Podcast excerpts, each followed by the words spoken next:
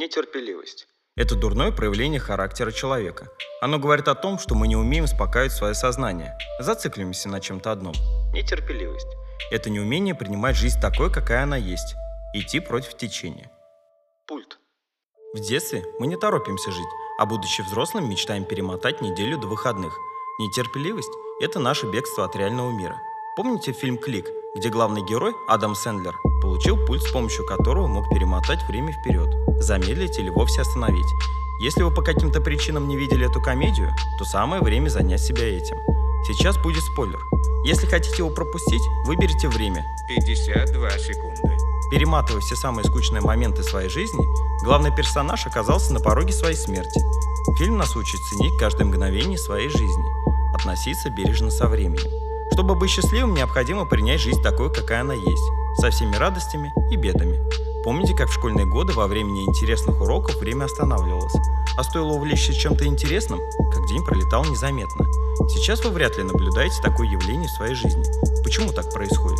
Все очень просто. Мы перестали жить, я вижу, как сотни людей в теплую солнечную погоду несутся к подземке, не поднимая головы ввысь, не пытаясь насладиться благоприятной погодой. Ни один из них не замедлит шаг, не вдохнет полной грудью весенний воздух. Мы заложники взрослой жизни. Я вижу у них детей, заточенных в оболочку взрослого человека.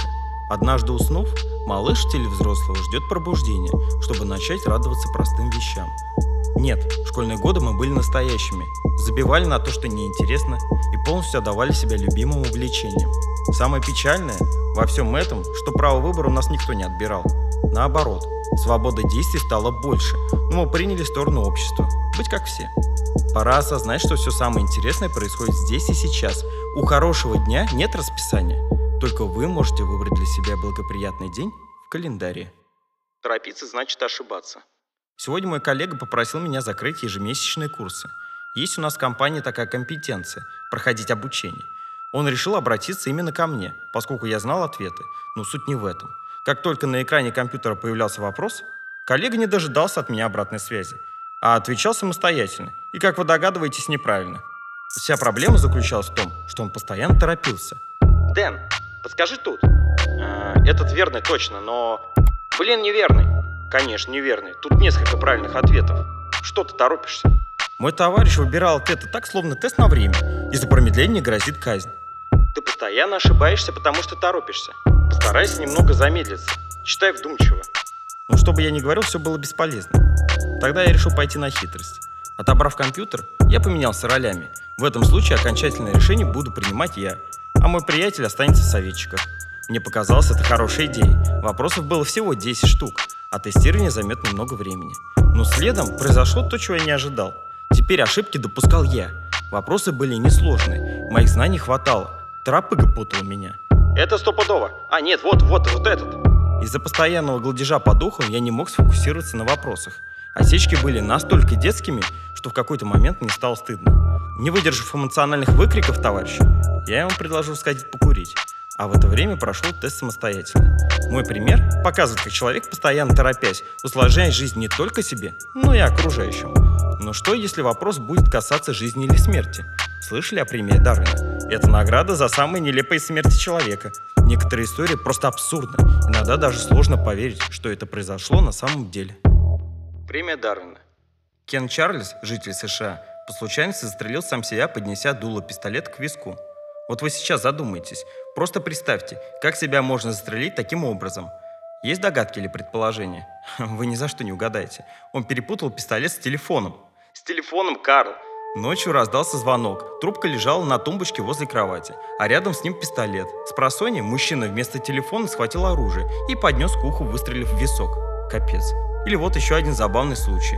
Эрик Барса искал острых ощущений. Он всегда хотел сделать что-то такое, на что не каждый подпишется, тем самым выделиться среди общей массы. И вот ему пришла гениальная идея – прыгнуть с тарзанкой.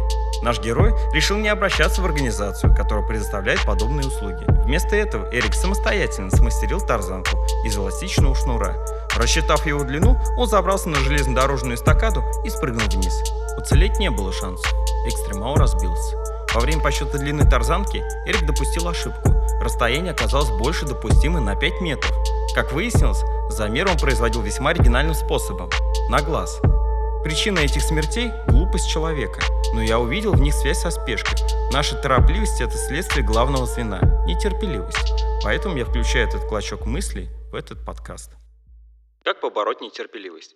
Хотел разместить этот раздел в самом конце подкаста, но подумал, что логично будет сместить его вверх. Нетерпеливый человек просто-напросто не доберется до него. Но это так, мысли вслух. Первое, с чего нужно начать, это признать, что вы нетерпеливы. Признание нетерпеливости. Первый шаг к изменению сознания лежит через самоанализ. На протяжении всего дня держите себя под постоянным присмотром, но не вмешивайтесь. Просто наблюдайте за своими эмоциями. Определите, как и где они проявляются. Важно не вмешиваться в процесс, пока мы просто собираем информацию. Утром в душе или во время чистки зубов напомните себе сами о текущей цели – быть внимательным. Обратите особое внимание на то, как вы реагируете на большие очереди в магазинах, на долгий ответ диалоговой переписке или на человека, который рассказывает вам неинтересную историю. Что вы чувствуете? Злость, спокойствие или пытаетесь что-то предпринять? Там, где проявляются отрицательные эмоции, и есть точка роста. Спокойная реакция на внешнюю среду говорит об обратном, о контроле над ситуацией. А вот проявление инициативы двояко и может быть следствием нетерпеливости или, напротив, высокого уровня коммуникации. Кстати, качание ногой, постукивание карандашом тоже одно из проявлений нетерпеливости. Как только вы заметите это, сразу пресекайте. Работа над собой. Как только вы проанализировали себя, можно начать работу с проблемными местами. Суть заключается в том, чтобы занять свое сознание, увлечь себя чем-то хорошим. Если вы слушали мой подкаст «Мысли», то заметите, что инструменты по настройке своего сознания похожи. Например, почувствовали раздражительность, стоя в очереди. Переключите свое внимание, займите себя чем-то полезным. Главное не зацикливаться. Аудиокниги, чтение статей, переписка с друзьями или изучение окружающего мира. Я напоминаю вам, что мы все дети, взрослыми мы кажемся только снаружи. Как только становится скучно, мы придумаем проблемы, поэтому выбор за вами. Увлечь себя и узнать что-то новое или испортить настроение себе и окружающим, придумывая негативные сценарии. И еще один момент. Если кто-то впереди вас затупил в пробке или допустил ошибку на работе, не поддавайтесь эмоциям. Он такой же человек, как и вы. Я уверен, что за вами немало косяков. Ошибки допускают все. Каково обидно в такие моменты получить равнодушное осуждение, а не поддержку. Относитесь друг к другу с уважением. Если видите, что человек ведет себя неуважительно по отношению к окружающим, не нападайте на него с осуждением и упреками. Для начала постарайтесь понять, чем вызвано такое отношение. Большинство из нас вменяемые люди, и со всеми можно договориться. Поверьте мне, я работаю с людьми. За все это время я встретил лишь малое количество неадекватов, которых вразумить так и не смог. Их можно пересчитать по пальцам. Вы должны быть эталоном человеческих качеств. И если на конфликт вы отвечаете конфликтом, значит вы ничем не лучше провокатора.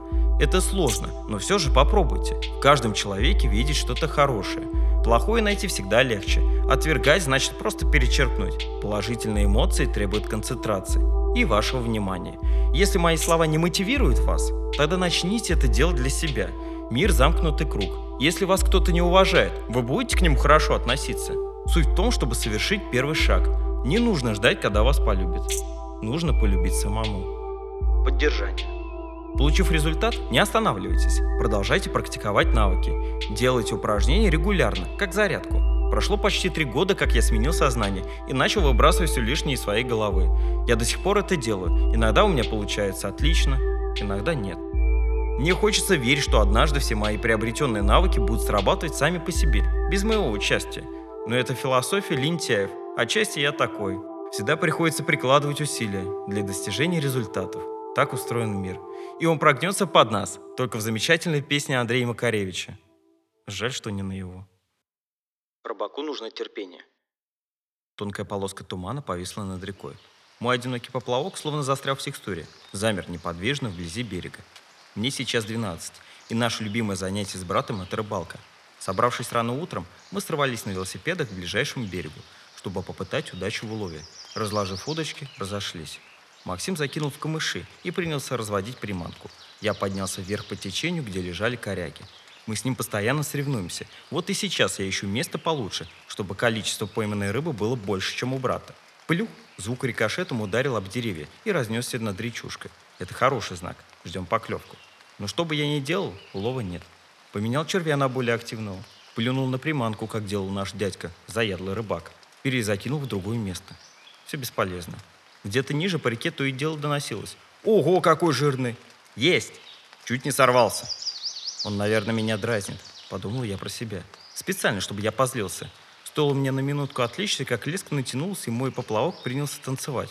Я схватил удочку обеими руками и, что из силы, дернул вверх. Поплавок, словно ракета, отправился куда-то в небо и исчез в зеленой листве плакучей ивы. Вот черт! Похоже, я зацепился. Схватив леску, я отложил удочку и начал кружить вокруг дерева, дергая снасти. Но крючок моим уловкам не поддавался. «Эй, чего ты там делаешь?» С насмешкой воскликнул брат. «Да так ничего». Пробормотал я. «Тебе помочь?» «Не, спасибо, сам справлюсь». «Ну ок». Максим вернулся к ловле рыбы, а я продолжил борьбу с деревом. В течение 10 минут я без остановки раскачивал ветки то сюда, то туда. Землю под ногами сменила листва, а моя куртка, кажется, уже промокла. Все выглядело так, словно Ива действительно плачет. Слезы падали вниз каждый раз, как только я натягивал леску. В конце концов, она порвалась. Опустив голову мокрой в листве, я направился к брату, признать свое поражение. К тому времени он стрелял пол ведра окуньков и подлещиков. «Ну что, как успехи?» «Как видишь, на жарек хватит. А у тебя?» «Кажись, я сегодня в пролете». Макс улыбнулся и потянул свою удочку. «Давай только договоримся, что ты будешь ловить рыбу, а не деревья». Я засмеялся, ударив слегка брата в плечо, и принялся за дело. Тонкая полоска тумана повисла над рекой. Мой одинокий поплавок словно застрял в текстуре, замер неподвижно вблизи берега. «Что-то не клюет. Жди. Может, червя сменить? Зачем? Мы только сейчас его нацепили. Может, он сполз, поэтому не клюет? Знаешь, в чем твоя проблема?» Нахмурив брови, обронил Максим. «Нет. Ты постоянно торопишься. Как только тебе нечем заняться, ты начинаешь выдумывать себе проблемы. Ты потерял снасти. И это не воля случая, а твоя нетерпеливость. Я замолчал. Поплавок слегка покачнулся. Но это не поклевка. Стрекозы присмотрели место для передышки. Будто по обговоренной очереди, спустя какое-то время, они уступали место друг другу. Мне становилось скучно. Мое желание вытащить крючок из воды и проверить наживку с каждой минутой усиливалось. Сидеть на одном месте стало невыносимо. Развернувшись к Максиму, я хотел предложить перейти на другое место, но взглянув на него, я сразу передумал. Его взгляд упирался в одну точку, был сосредоточен, но в то же время расслаблен. Он словно вкопанный сидел неподвижно. В его лице не чувствовалось дискомфорта. «У тебя клюет», — спокойно произнес брат. Кинув взгляд на поплавок, я увидел, как он задорно пляшет, распугав стрекоз. Я уже хотел дернуть удочку вверх, но брат меня остановил. «Что ты делаешь?» «Ловлю рыбу». «А что делает рыба?» «Клюет», — озадаченно ответил я. «Нет, конкретней. Пробует наживку. К чему эти вопросы?» «К тому, что ты опять торопишься. Ты знаешь, когда нужно тащить. Жди момента. Спустя несколько секунд поклевка прекратилась. Поплавок замер на месте. Все из-за тебя, клювал уже. В ответ я услышал очередное «жди». Я собрался уже встать и уйти, как вдруг поплавок понесся куда-то в бок, быстро исчезнув под водой. «Тащи!» – задорно воскликнул Максим. Так я вытащил карасика, который оказался самым большим уловом за весь этот день.